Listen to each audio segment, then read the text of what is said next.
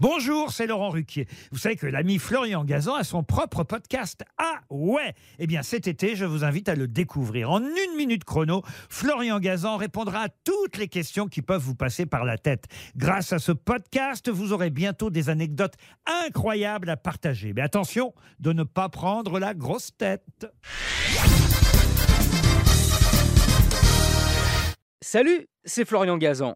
Dans une minute, vous saurez comment une Bible s'est retrouvée à encourager l'adultère.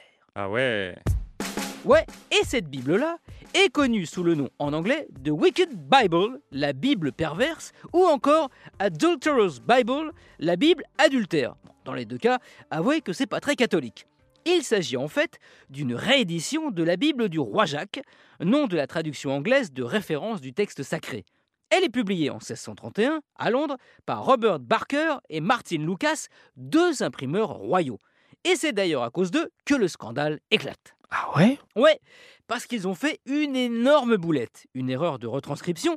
Ils ont oublié le mot not, ne pas, dans le commandement To shall not commit adultery, tu ne commettras pas d'adultère. Mais à cause de cet oubli, la Bible a donc été imprimée avec le commandement contraire To shalt commit adultery, tu commettras l'adultère.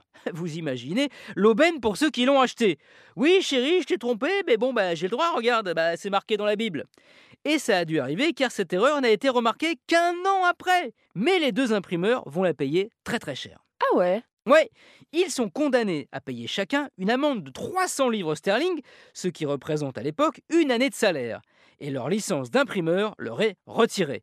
En parallèle, on lance alors la chasse à cette Bible perverse pour qu'elle disparaisse de la circulation. Mais évidemment, des petits malins ont réussi à passer entre les mailles du filet jusqu'à aujourd'hui où il ne reste plus que 11 exemplaires dans le monde sur les 1000 imprimés à l'époque.